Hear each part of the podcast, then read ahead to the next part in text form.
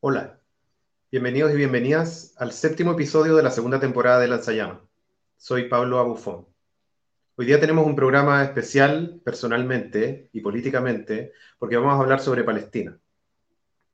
Una, una historia, digamos, muy personal para mí porque mi familia viene de Palestina y por lo tanto quiero dedicar este programa especial a mis bisabuelas y bisabuelos que salieron de Palestina hace más de 100 años en busca de una mejor vida en un contexto de crisis eh, mundial como la que conocemos hoy, en busca de mejores formas de vida, de más trabajo, de un lugar donde poder criar a sus hijas e hijos en paz, como tantos y tantas otras migrantes que también hemos eh, visto llegar en las últimas décadas a este país. Quiero dedicar este programa a mis bisabuelas y bisabuelos que en el camino, en esa búsqueda de una mejor vida, perdieron a familiares, perdieron a conocidos y amigas y amigos, y reconstruyeron su vida casi desde cero, con su propio esfuerzo y con la, comunidad que los recibió acá, con todos los desafíos que eso significaba. Y por lo tanto también quiero dedicarlo a las compañeras y compañeros migrantes que se ven enfrentados a esas dificultades en un país que todavía es demasiado racista para lo que el mismo país reconoce y con los grandes desafíos que eso nos significa. Hoy día vamos a estar conversando con Gabriela Jaude. Ella es estudiante de medicina, activista por Palestina y militante de solidaridad. Hola Gaby. Ahí sí. Ahí sí. Hola. Gaby. Hola. Buenas noches, gracias por la introducción. Bien. ¿Todo bien? Sí, Qué importante lo que dices, como de recuperar estos eh, momentos históricos, momentos de tanto racismo y, crisis del capital. Sí, o sea, es que hace 100 años estábamos viviendo, incluso con la pandemia de la gripe española, uno podría hacer como paralelos brutalmente similares. La emergencia de los fascismos, la guerra, etc. Gaby, cuando, en general, cuando hablamos de Palestina, está lleno de mitos está lleno de construcciones y muchas historias que en general son falsas o que dejan de lado una buena parte de la historia. Eh, y por lo tanto, me gustaría que empezáramos con algunas cosas más, más sencillas e introductorias que permitieran construir un poco la conversación en torno a una base más segura, más firme. Hay muchos mitos que rodean la, la situación actual en Palestina y la historia de la situación en el Medio Oriente. Por ejemplo, se le llama un conflicto palestino-israelí cuando en gran medida se trata de una ocupación ilegal de, una, de los territorios de un pueblo, ¿cierto? Negándole su posibilidad de autodeterminación. Algo que, por cierto, nos recuerda mucho la situación del pueblo mapuche en, en Chile, ¿cierto? Eh, por otro lado, hay, hay eh, eh, eufemismos que también conocemos acá, como esto de, la, de nuevo, el conflicto, la violencia rural, esas cosas que nos, hace, nos hacen como o quieren como cubrir la realidad efectiva de una colonización de un territorio histórico por parte de un Estado creado relativamente de manera reciente. Por ejemplo, esta idea de que lo que hay ahí es una guerra milenaria entre dos pueblos y que es por razones religiosas y nada más. Eh, en general hace ver como si fuera un conflicto que no tiene solución, porque bueno, si lleva miles de años, entonces no hay nada que hacer y por lo tanto lleva a que tanto las personas perciban ese conflicto como irresoluble, pero además llama a la inacción por parte de los estados, que podrían en el concierto internacional de gobierno tener algo que decir. Entonces, sobre la base de esa, de esa mirada, ¿no es cierto?, más crítica, quería preguntarte, como para empezar, ¿cómo, cómo caracterizarías tú la situación histórica del pueblo palestino eh, en términos de lo que de lo que significa eh, la instalación del Estado de Israel en ese contexto y clarificar un poco ese, esa historia o esa, esa mirada. Em, efectivamente, como dices tú, esta es parte de esta construcción em, que hace, hace Israel y que le favorece para su proyecto de ocupación, eh, de que, lo que la situación que pasa en Palestina es un conflicto eh, milenario, medio bíblico, y que por lo tanto no tenemos nada que hacer al respecto. Pero en realidad lo que pasa en Palestina hoy, la ocupación de Palestina hoy, es un evento de la historia del mundo moderno, y que es fundamental eh, recalcar ese aspecto.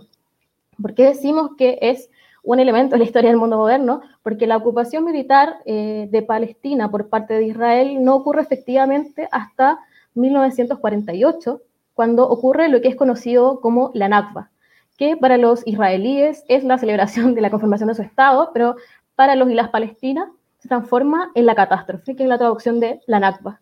Lo que ocurre en la Nakba es que llega el ejército judío para establecer el Estado de Israel en territorio palestino y arrasa con el territorio palestino que desea ocupar, exterminando más de 700 aldeas, pueblos, ciudades, eh, desplazando cerca de 800.000 palestinos que se terminaron por transformar en una de las grandes masas de refugiados del mundo moderno. Eh, y eh, mediante este proceso de, asedio del territorio palestino y de, mm, erradicar en el fondo ciudades y pueblos, es donde se instala el Estado de Israel. Em, hay resoluciones previas de, 1980, de 1947 y hay otros elementos históricos que le siguen que terminan por eh, afianzar esta ocupación. Está la, guerra de los seis días que eh, cambia todo el, terreno geopolítico de la zona, están los acuerdos de Oslo, las conversaciones de David, y no me voy a detener mucho en ese aspecto, pero lo fundamental es entender que este proceso que parte en 1947-1948 es gradual y que va generando eh, distintas, distintas Palestinas. Tenemos por un lado la, la Palestina histórica, la Palestina de los acuerdos de 1947 y de los acuerdos internacionales que reconocen como dos estados, como la conformación del Estado de Israel y la conformación del de, eh, Estado palestino. Eh, y finalmente el resultado de todo este proceso de, de, colonización, que es la Palestina que tenemos hoy, donde tenemos una Palestina que está principalmente ocupada por el Estado de Israel, fuera de todo derecho internacional. Junto con este proceso eh, de del fondo de apropiación del territorio, se da lo que algunos historiadores como Ilan Papé plantean un proceso de limpieza étnica, en el donde hay una, eh, tal como suena, hay una limpieza étnica de todo el territorio. Hay una, no solamente hay una apropiación geográfica, sino que hay una apropiación social, cultural de del pueblo palestino. Em, entonces, como recapitulando, esto empieza recién en 1948, o sea que estamos hablando de mitades del siglo pasado, es algo bastante reciente y que va como contra toda esta construcción de que sería como un proceso bíblico milenario. Eh, ¿Qué más? Me gustaría decir que lo que pasa después de este proceso en el que, como comentaba, hay como tres Palestinas, eh, es conocido como un proceso de colonización, evidentemente, que está prohibido bajo el derecho internacional porque hay una ocupación que es ilegal. Está la Palestina histórica, la Palestina de los acuerdos y las Palestinas resultantes, y bajo todo concepto, la situación que, eh, que mantiene el Estado de Israel sobre Palestina hoy es un estado de ocupación ilegal, que atenta contra los derechos internacionales, contra los acuerdos, contra los, los, acuerdos de guerra, los, el, el, derecho en torno, a, en torno a los derechos humanos. Entonces, es a todas luces una ocupación ilegal. Y como decía, es un proceso de colonialismo que está prohibido por el derecho internacional. Sin embargo, para Palestina es muy difícil que esto sea reconocido, por ejemplo, en organizaciones internacionales como la ONU, dado que Israel cuenta con la venia de, eh, Estados Unidos, que tiene derecho a veto en las resoluciones, en las resoluciones de la ONU, y que eso, eso ha hecho muy difícil que esa sea la, la, vía que pueda favorecer a, a, a los y las palestinas son múltiples las resoluciones que hay de la ONU en contra de Israel y de la situación que, de la ilegalidad que mantiene en Palestina eh, respecto a la ilegalidad de la ocupación de los territorios históricos y de los acuerdos, respecto a la violación sistemática de los derechos humanos, al derecho a la autodeterminación de los palestinos y el rechazo, lo más reciente que fue el rechazo de Jerusalén, que Jerusalén fue definida como capital de Israel a pesar de que Jerusalén es Palestina histórica. Eh, entonces, a pesar de eso, es eh, súper interesante lo que pasa un poco en el 2016, que fue el último mes de gobierno de Barack Obama, donde una comisión que históricamente Estados Unidos había publicado su derecho a voto en las resoluciones de la ONU y la comisionada de, Estados Unidos se abstiene de una votación y se permite declarar los asentamientos que mantiene Israel, eh, que así, llamamos en el fondo a esta construcción que permite la autopropiedad del terreno, del terreno, asentamiento, declara estos asentamientos como ilegales y exige la Em, la, eliminación completa de estos asentamientos. Sin embargo, un mes después asume Trump y ya, bueno, la historia se cuenta sola. Claro, y recientemente también vimos que Trump está presentando el plan, digamos, para el Medio Oriente, que llamaba un gran acuerdo, digamos, pero que era básicamente una, una carta blanca para el avance de los asentamientos ilegales en, Palestina, ¿cierto? Claro, el, llamado acuerdo del siglo, que en realidad es algo que construye Trump con Netanyahu, que es el ministro israelí y que no cuenta con la participación de los palestinos y solo planea cómo legalizar esta situación eh, tan fuera de los tratados internacionales. Y no es que quiera ensalzar tanto los tratados internacionales, sino que son tratados a los que Israel adscribe, por lo cual tendría sentido, eh, en el fondo, pedirle que los cumpliera bajo el derecho internacional. Claro, y lo que vemos es que esas resoluciones de la ONU, incluso cuando, cuando se, se presentan y se aprueban, no tienen el efecto que deberían tener, porque pareciera que la comunidad internacional de estados no tiene un interés real en hacer cumplir esos acuerdos. Absolutamente, si bien hay ciertas resoluciones que establecen algún margen de obligatoriedad por los estados, eh, el, impacto económico o político que pueden tener esas resoluciones no, no, de ninguna manera impactan sobre todos los beneficios y todo lo que sufructa Israel de la ocupación de Palestina. Gabriela, y me gustaría que también especificáramos la situación de los derechos humanos en Palestina, porque se, ha dicho, ¿no es cierto?, es una, es una frase conocida en, en, el mundo de la lucha pro-Palestina, que Palestina es eh, la cárcel eh, más grande del mundo, eh, que Israel tiene un, vínculo con ese terreno que es como si fuera un carcelero de una gran población que está encerrada, digamos, a cielo abierto. Entonces me gustaría también que preguntarte por, por la situación actual de los derechos humanos, algunos datos que puedan ser relevantes en ese sentido como para poder entender cuál es el cuadro digamos, de la brutalidad eh, radical con la que se vive en Palestina. Efectivamente, eh, antes, para, hablar de eso, creo que siempre es importante reconocer que lo que pasa en, estado, en Palestina hoy es que se instala un estado de apartheid o de segregación racial. Eh, es fundamental entender esto para que podamos entender cómo es que se violan sistemáticamente los derechos humanos de los palestinos y las palestinas.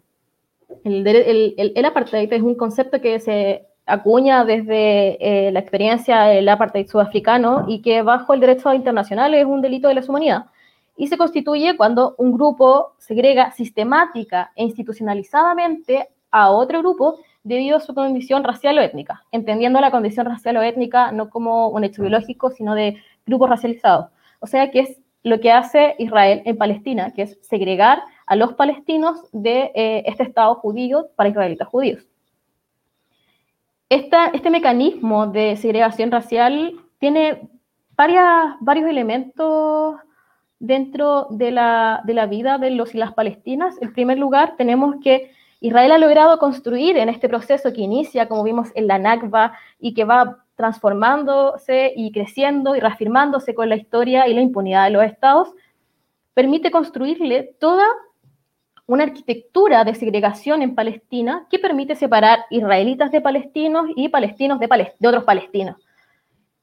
eh, a través de mecanismos más, más, tangibles o menos tangibles, pero dentro de la arquitectura lo que es fundamental es reconocer que existe un muro de segregación en el que Israel construye un muro sobre Palestina, eh, no sobre Israel, sobre Palestina, sobre los territorios ocupados de Palestina, para segregar los distintos pueblos y ciudades. Esto eh, es, claro que le permite el control de los territorios, el control de las fronteras, en el fondo, entre cada ciudad, y por lo tanto controla cuáles son los recursos y las personas que atraviesan o no atraviesan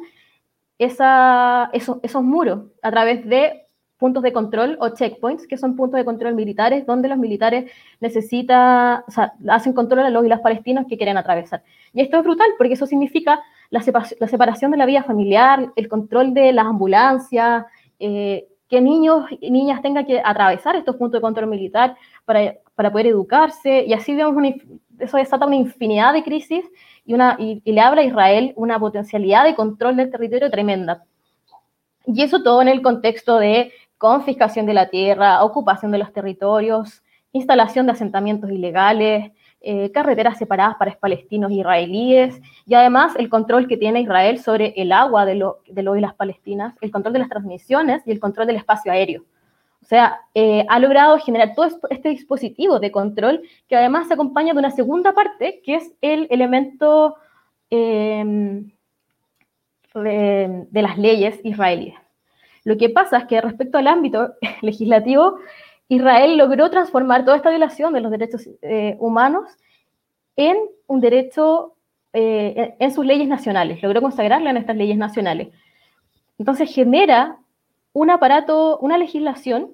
que separa al pueblo palestino en grupos que se ven diferencialmente afectados y le da, por otro lado, privilegios a los israelíes mientras se violan los derechos fundamentales de los palestinos. Y aquí es cuando uno se empieza a introducir como en esta violación de los derechos humanos que estábamos hablando. Entonces vamos a tener que en el pueblo palestino vamos a encontrar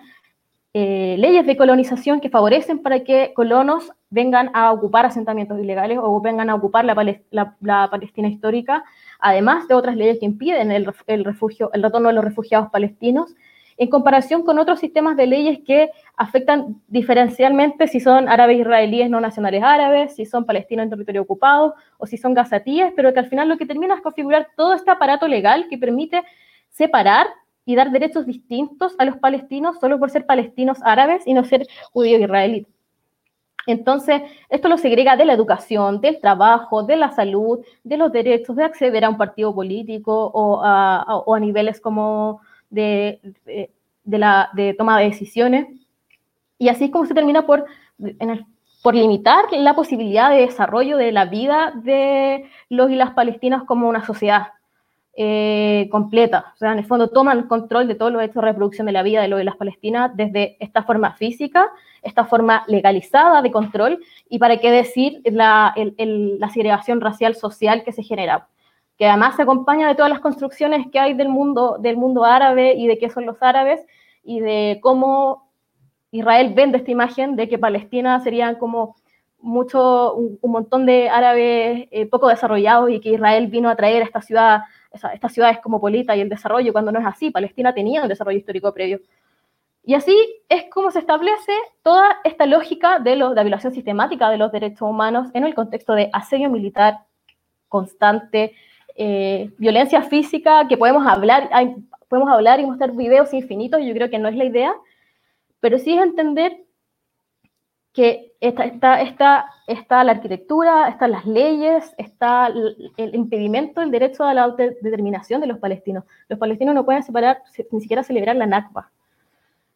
Y me voy a detener en un elemento que me parece fundamental en la violación de los derechos humanos, que es lo que pasa con los presos políticos. En Israel existe el concepto de detenciones administrativas, es decir, y que, existe, y, que se había descrito antes, pero que Israel, el ejército de Israel, eh, eh, desalmado como en, cómo aplica esta ley y que esta, esta, esta forma, que son la, la, prisión administrativa, que consiste en prisión netamente para donde no se presentan ni cargos ni juicios, eh, y te permite tener a presos políticos por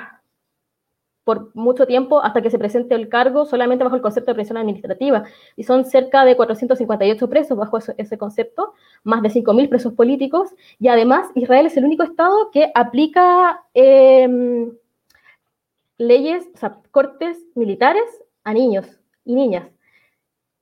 Porque además todo este sistema de, de juzgar a los palestinos es bajo la ley israelí, no bajo la ley palestina. Entonces, eh, en este caso es súper importante recordar lo que pasaba con la niña Geta Mimi, que fue detenida cuando era menor de edad, en 2017, por abofetear a un militar, juzgada en una corte militar, y pasó ocho meses presa, que hubieran sido mucho más si no hubiese sido por las, las presiones internacionales. Hasta el día de hoy son casi 900 niños y niñas presas.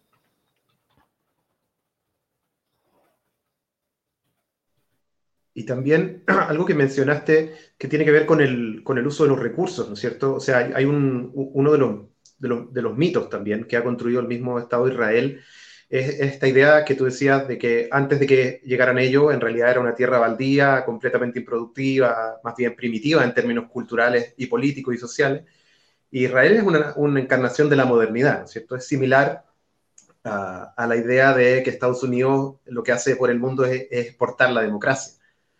Eh, y, es demostrable que en los miles de años de historia de la Palestina histórica también hay un desarrollo cultural, político, social y económico propio. eh, y que incluso antes del 48 hay un, uso de los recursos locales que tiene otra, otra lógica también. Eh, en ese sentido, los paralelos, digamos, que uno puede ir encontrando con la situación de ocupación colonial del Gualmapu por parte del Estado de Chile son brutales. Y vamos a estar conversando un poco de eso el día jueves con Claudio Alvarado Licopi, que va a ser nuestro invitado de Lanzayama del jueves. Eh, pero quería también como hacer mención a ese elemento, ¿no es cierto?, de, de cómo hay una, hay una fuerte opresión económico-militar del pueblo palestino en la medida en que se restringe su acceso a los recursos. O sea, leí algunos informes internacionales que mostraban que parte de los ataques de los asentamientos en contra de palestinos era destruir sus plantaciones de oliva o robarles las herramientas con las cuales podían llevar a cabo las plantaciones o la cosecha. O sea, la magnitud, el alcance, la amplitud de esa opresión sistemática es, es, inimaginable. Sí, claro, y es una opresión que es sistemática, es institucionalizada, ignorada por el derecho internacional y que ha logrado, como dices tú, generar todo un aparetaje de control de todos los aspectos de, de, la, de, la, de la vida de los, y las palestinas. Y claro, se hace que esta construcción ¿no? como de que cuando llegaron Palestina eran como puras aldeas con casas de barro, cuando no es así. Y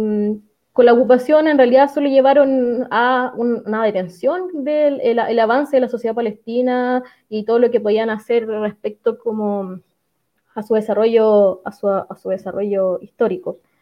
Entonces, me gustaría, ya que mencionamos esas cosas, creo que es un buen momento para sintetizar la situación de Palestina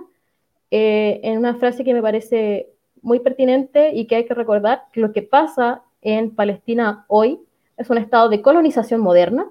en que un estado ocupa ilegalmente otro a través de un mecanismo de apartheid o segregación racial que ya vimos, y en el que se violan sistemática e institucionalizadamente los derechos humanos de los y las palestinas en todos los aspectos de la vida. Sí, esa es una, una frase que puede como, en breve, si alguien preguntara como qué es lo que pasa en Palestina, esa podría ser una perfecta respuesta. Hay algo que también me gustaría que, que pudiéramos quizás un pequeño, un pequeño desvío, ¿no es cierto? Porque Chile es un país que tiene una, una comunidad árabe y particularmente palestina muy grande, lo sabemos. Eh, y donde por alguna razón, que es, es, eh, digamos, es como es esperable, digamos, dado, el, dado el, el, la, la, crisis que significa para las comunidades palestinas eh, en la diáspora experimentar esta, este quiebre con, con su historia, hay un, hay un desarrollo, incluso en las comunidades palestinas críticas, una cierta mirada un poco homogeneizante sobre el pueblo de Israel también, ¿no es cierto? Como si todas las personas que vivieran en Israel fueran especies como de enemigos, ¿no es cierto? Eh, y, y, lo que puede generar un montón de confusiones en la discusión sobre este tema, ¿cierto? Porque no es lo mismo hablar del Estado de Israel que hablar de las personas, ¿no es cierto? Que muchas veces están en contra de las mismas políticas de su Estado, de su gobierno. Es lo que pasa con Estados Unidos, ¿no es cierto? Y uno puede pensar que son todos blancos idiotas, pero también uno puede ver que hay todo tipo de poblaciones. Dentro de los blancos hay diferencias y también hay otras poblaciones eh, y otras experiencias. Entonces, también creo que sería interesante hacer una mención como a cómo, porque este es parte del chantaje, hablar críticamente de lo que hace el Estado de Israel como una ocupación genocida, ¿no es cierto?, que viola sistemáticamente los derechos humanos, no implica en lo absoluto tomar una posición antisemita y que eso puede implicar perfectamente una alianza fuerte con los sectores del pueblo de Israel y con personas judías que no necesariamente viven en Israel, que ven críticamente también la situación en Palestina. Efectivamente, aquí suelen mezclarse muchos conceptos. Lamentablemente, el Estado de Israel decidió definirse a sí mismo como la representación de, eh, como de, de, los judíos en el mundo, pero dentro, como dices tú, dentro de Israel hay realidades, realidades diversas y por eso incluso lo que pasa con los israelíes árabes em, o quienes siendo completamente israelíes, eh, judíos, no están, no están, están en contra del, de, la, de, la, situación que viven hoy las palestinas, lamentablemente, o sea, por eso es que específicamente uno apela al Estado, al Estado que ejerce la violación sistemática de los derechos humanos con un trasfondo legal administrativo y, que no nos puede confundir eh, ese concepto de antisemitismo. Lamentablemente ha sido parte de organizaciones sionistas, es decir, organizaciones que creen que eh, eh, Palestina es la tierra del Estado judío, eh, ha sido este juego de que finalmente cuando uno habla de Palestina y violación de los derechos humanos, está siendo antisemita y está casi que no reconociendo lo que, lo que sufre el pueblo judío durante eh, la, época nazi. Y, este mismo, este, esta misma falta de claridad al hablar y de culpa es lo que generó que las organizaciones internacionales tuvieran silencio tanto tiempo y permitieran que esta política de, de colonización avanzara. Pero acá no estamos hablando, nadie quiere eh, ni eliminar al pueblo judío, eh, ni culpabilizar a los individuos que componen Israel, pero que hay un Estado genocida que aplica políticas sistemáticas genocidas y que hay que reconocer y que violan el acuerdo, los derechos internacionales y todos los acuerdos que hemos podido lograr como, como, como mundo, todos los consensos eh, que hemos establecido como mínimo, como el derecho de guerra y el derecho de los, derechos humanos, son los que son vulnerados día a día, independiente de las personas que, la diversidad de personas que puedan integrarlo. Entonces, por eso lo que uno hace es apelar al Estado. Gaby, en este programa, en, los episodios anteriores, hemos conversado con las distintas invitadas y invitados sobre la, tratando de eh, integrar en el análisis una, permanentemente una perspectiva de género y en particular sobre cuál es el, rol que en esta crisis mundial vemos que tienen las mujeres, eh, como, sobre todo las mujeres trabajadoras, como sectores de avanzada en muchos países, ¿cierto? que están llevando a cabo movimientos muy importantes eh, para avanzar en transformaciones estructurales, ¿cierto? Y entonces quería preguntarte cómo, cómo se ve la situación en Palestina desde una perspectiva de la vida de las mujeres y las disidencias, tanto en, tanto en términos de cómo se vive, cómo se experimenta, sé que, cómo es ser mujer y ser disidencia en Palestina, pero también tratando de mostrar o, o desmitificar, como hemos planteado desde el comienzo, esta idea de que eh, los países árabes, ¿no es cierto?, en general, tienen una, una, subordinan a las mujeres, ¿no es cierto?, las mujeres viven completamente sometidas a algo que es abiertamente una, falsedad y una construcción eh, mitológica que lo que hace es construir un otro inferior sobre el que uno viene con una superioridad moral occidental, ¿cierto? Entonces quería que pudieras referirte un poco a eso también para poder entrarle a la situación en Palestina por ese lado. Sí, bueno, como dices tú, em, la visión em, occidentalista, orientalista, eh, incluso ciertos errores que comete el feminismo blanco, ha invisibilizado bastante la situación que viven las mujeres árabes y como su capacidad de inserción en, la política feminista, em, y muchas veces se dejan de reconocer infinitos aspectos que tiene la vida de las mujeres árabes, en particular la vida de las mujeres palestinas, eh, no puedo dejar de reconocer que la historia de la, resistencia palestina está plagada de mujeres. El movimiento BDS, que podemos hablar después, em, también. Pero actualmente lo que viven las, mujeres en, Palestina y, la disidencia es una doble opresión que hay que reconocer. Tenemos por un lado la, opresión de los sistemas hegemónicos, del patriarcado, del capital, y la opresión que ejerce todo este sistema de ocupación. Eh, entonces, al final, esto termina por profundizar cualquier brecha que se pueda generar, cualquier situación de injusticia, termina por enraizarse más, más y más. Lo que pasa con las mujeres en Palestina en realidad eh, es de mm, Israel, perdón, voy a volver atrás. Israel hace claro esta construcción de como que eh, todo lo que pasa en el mundo árabe es machismo y por lo tanto su presencia en Palestina solo podría ser liberadora para las mujeres y la disidencia porque vendrían a ser como la, única democracia del mundo moderno y vendrían como a traer la liberación de las mujeres, pero no es así. Como dije, solo, profundizan las, las de la opresión y el patriarcado que viven las mujeres. O sea, para que hablemos de la, de la incapacidad de las mujeres de eh, mujeres de Palestina de asegurar sus derechos reproductivos y sexuales eh, y que esta situación se agrava en, el caso de las mujeres y las niñas adolescentes. La, la, la, maternidad y el parto eh, llevado en un concepto de ocupación es brutal. Muchos, hay, hay, partos que ocurren incluso en los checkpoints, en estos puntos de control que hemos hablado. Y respecto a otros aspectos de la vida, eh, ocurren cosas similares, pero profundizadas, como decía, que es lo que ocurre en, en el resto del mundo las mujeres son en, en la franja de Gaza son el 20% de la fuerza laboral asalariada y ocupan principalmente fuentes de trabajo informales, que por decir, vale decir que además están detenidas por la pandemia y sufren la invisibilización del trabajo doméstico, igual que las mujeres en el, en el mundo, pero con, con, las características propias que les da la, la, opresión, del, la opresión de Israel. Eh, la violencia de género también es, también es un tema, igual que como en, otras, eh, en otros lugares del mundo. Eh, lamentablemente en, esta, en, este contexto de pandemia igual se vio un aumento de la violencia, de la, de la, de la, violencia psicológica y una disminución de la, de la violencia física, que, que, algunas organizaciones leen como probablemente una disminución de las líneas de ayuda.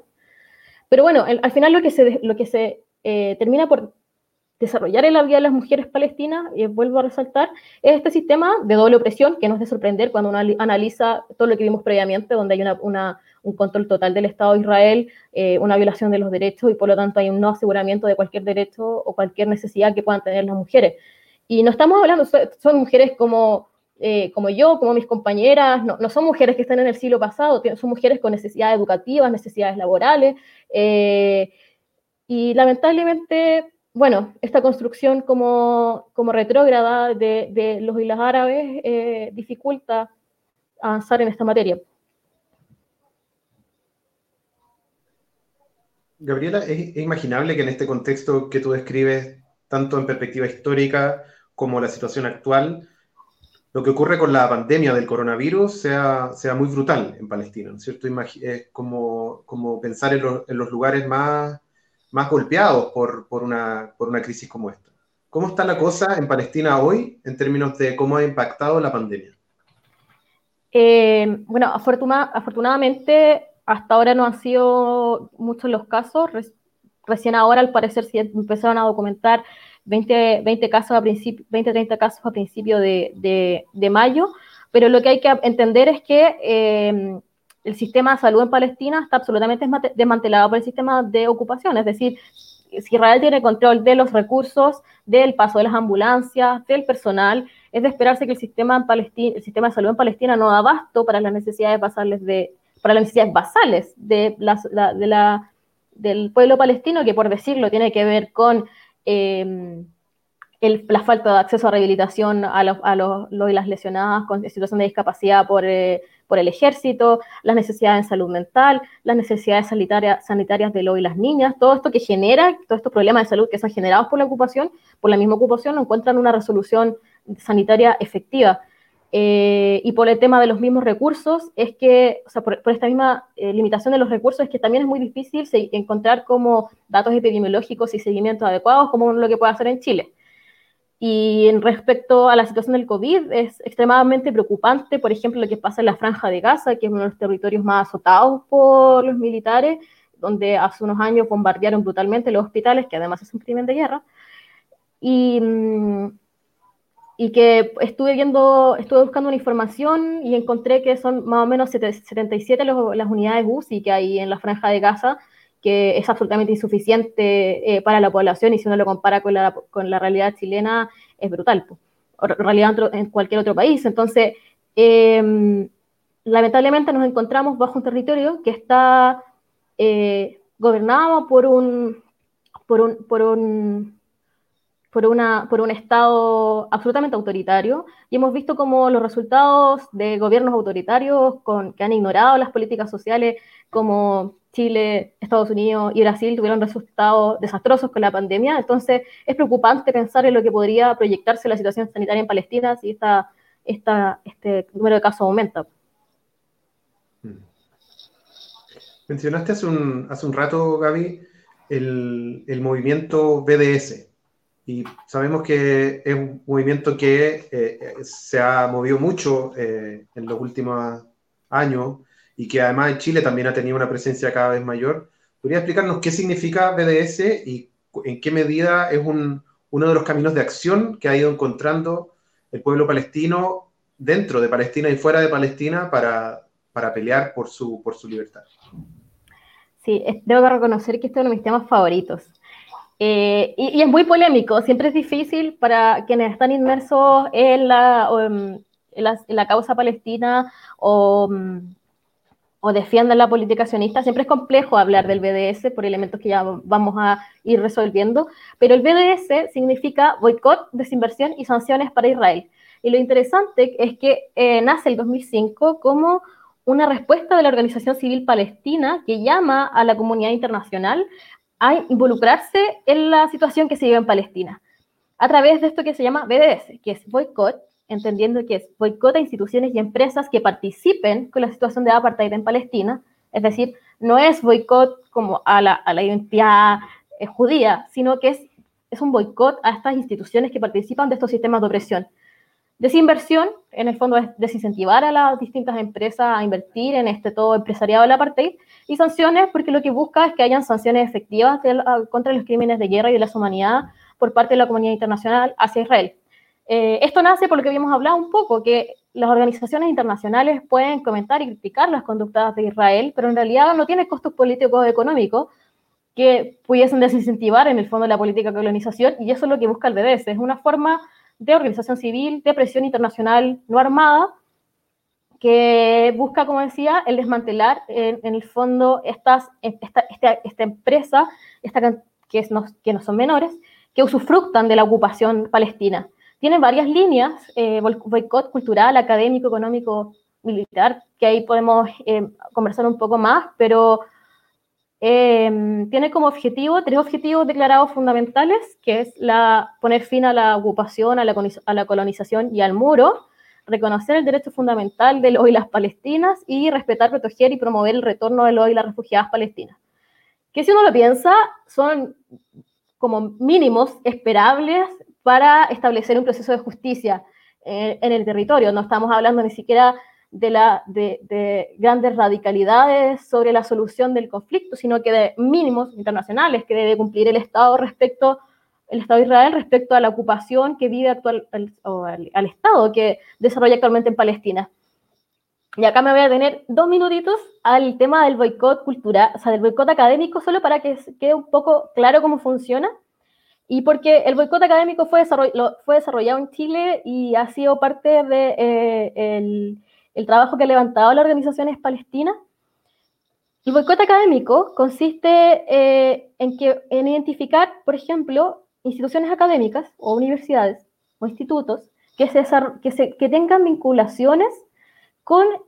otras universidades o institutos que estén relacionadas con la presión del apartheid palestino. Por ejemplo, la Universidad de Chile mantenía vínculos con universidades que mantenían desarrollo armamentista, estaban en territorios ocupados o segregaban a los y las estudiantes palestinas. Entonces, por lo tanto, eso se convierte en un objetivo de boicot. Aquí nuevamente quiero como resaltar que lo que se boicotea son las instituciones, las organizaciones que se relacionan con la situación de apartheid. Como que no es, no es aleatorio, no, es, no tiene una raíz antisemita,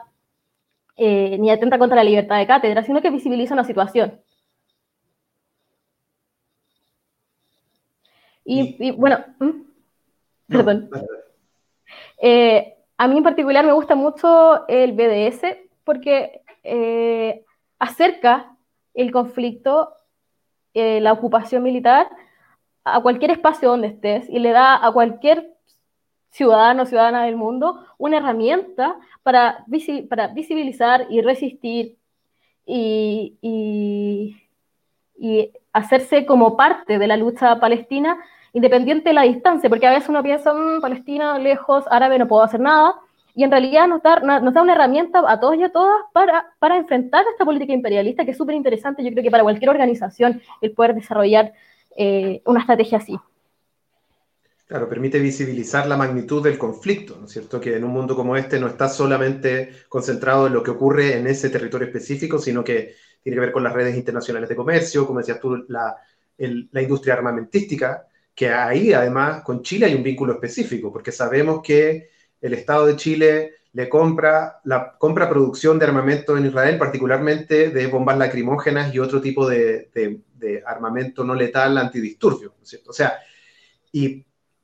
cuando comenzó el estallido social y cuando vimos la, la, magnitud de los disparos a los ojos por parte de la policía, hubo un momento en que se dijo, esto está pasando aún más que lo que se hace en Palestina en contra de los palestinos por parte del ejército de Israel. Entonces hay un, hay una alianza perversa también entre el Estado de Chile e Israel con respecto a esto, que es, es términos comerciales, en términos de capacidades o inteligencia policial también, en términos de, de antidisturbio eh, o contrainsurgencia, como, como le llaman. Sí, em, es más, eh, em, Israel, bueno, goza de un gran desarrollo eh, científico, armamentista, que le ha permitido instalarse como una potencia en ese sentido y por lo tanto su política imperialista se despliega en todo el mundo, como dices tú, y sí, la, la, la relación con, con, la opresión que vimos en octubre es absolutamente lo que se vive en Palestina, intensificado en algunos momentos. Eh, pero esta política al final se termina por desplegarse en todo el mundo y es por eso que uno no puede desentenderse. Es porque al final eh, nos hacemos, de alguna manera nuestros estados hacen parte y usufructan también de esta política de opresión. Gaby, ¿cuáles son otros de los de los aspectos del BDS que serían, sería relevante como de, de, subrayar en Chile. Por ejemplo, señalamos ya la cuestión como de las armas, por otro lado, el vínculo de las universidades, que no es menor, digamos, eh, y que se hizo una gran campaña dentro de la universidad. ¿Qué, otro, ¿qué otros aspectos? Eh, por ejemplo, uno que es polémico, que pensaba que te ibas a referir a eso también, tiene que ver con el boicot a los artistas o músicos y músicas que tienen conciertos en, Israel y que algunos deciden cancelarlo y otros que no, en fin, como, ¿podría referirte un poco a eso?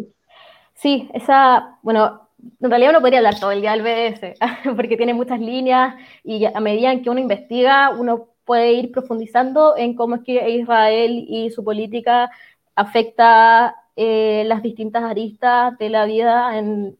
todo el mundo.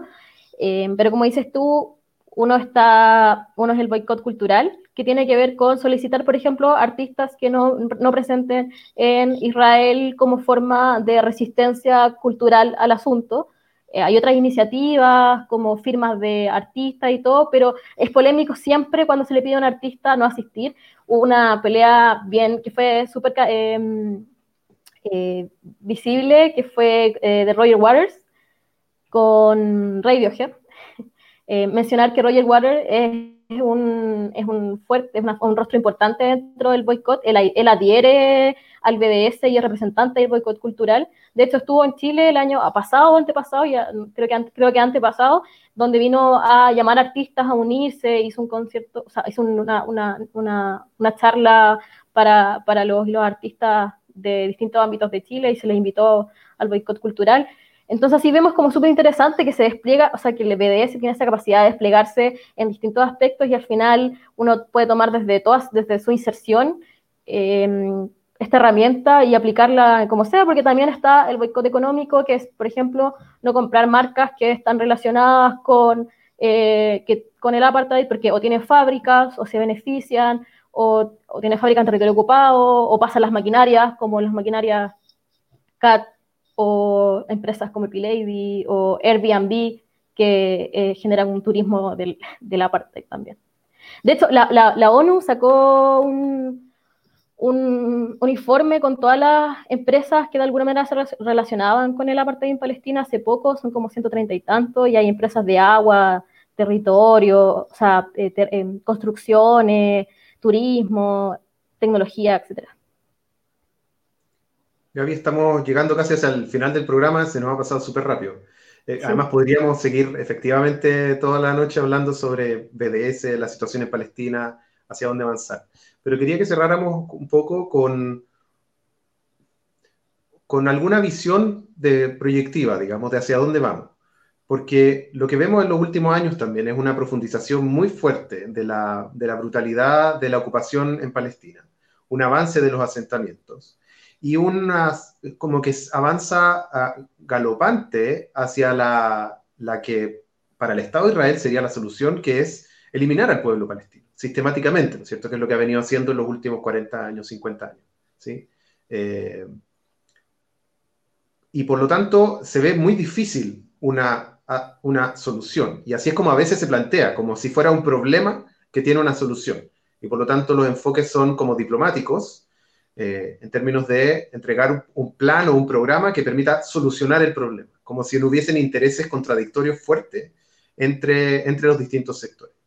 ¿por dónde crees tú, o, en, tu experiencia como de activista por la causa palestina,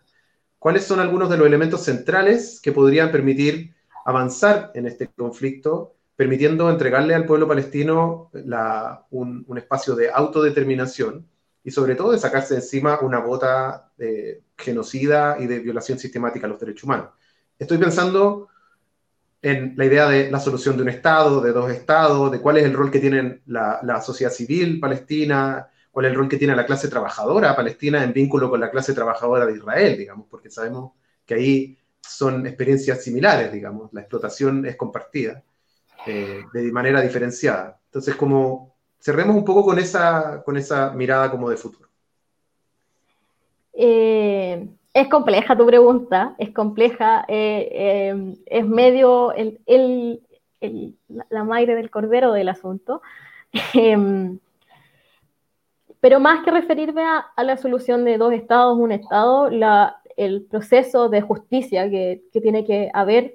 para el pueblo palestino me parece fundamental. El reconocimiento de las violaciones de los derechos humanos y procesos y procesos de justicia que lleven a resolución y a, mm, eh, y a cierta, a cierta reivindicación del pueblo palestino. Em,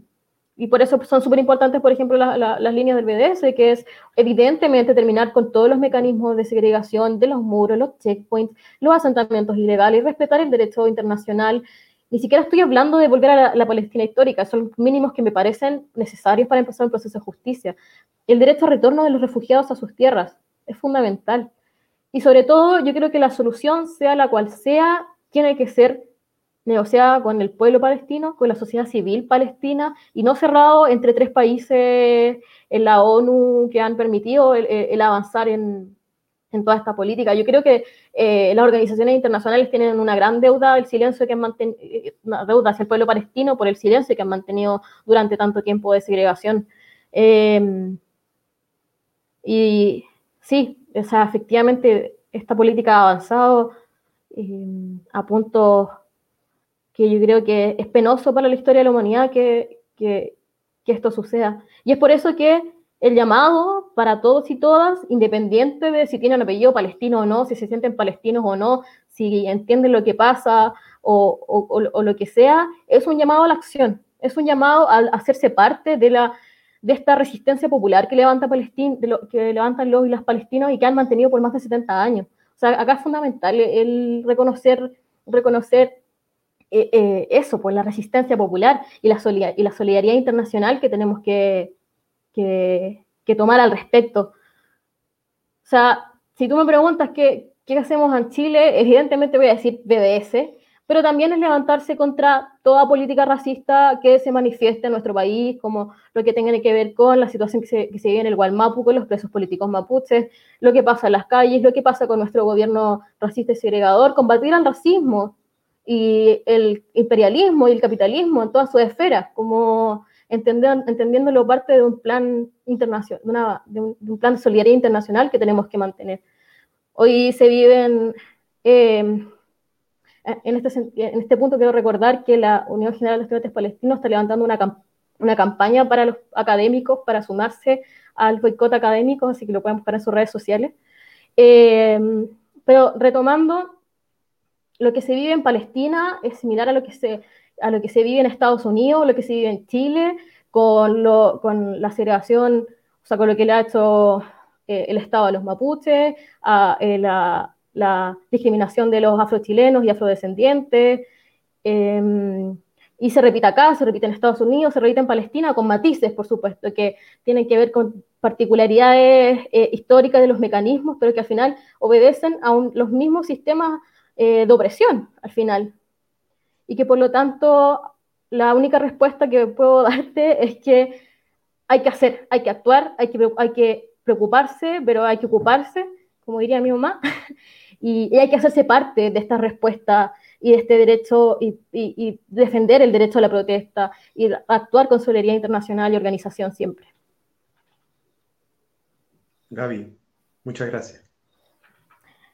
Gracias a ti. Ha sido una, tremenda, una tremenda conversación. Sí, lo pasé muy bien. Y de nuevo quería invitar a todos los que escuchan a, a seguir a las páginas del BDS, a la Unión General de Estudiantes Palestinos y Palestina o SPUC, que ahí se levantan bastante campañas y nos, nos invitan directamente a hacernos parte de eso. Y hoy día es más importante que nunca. O sea, veíamos con la represión fuerte que hemos sufrido desde octubre en adelante, que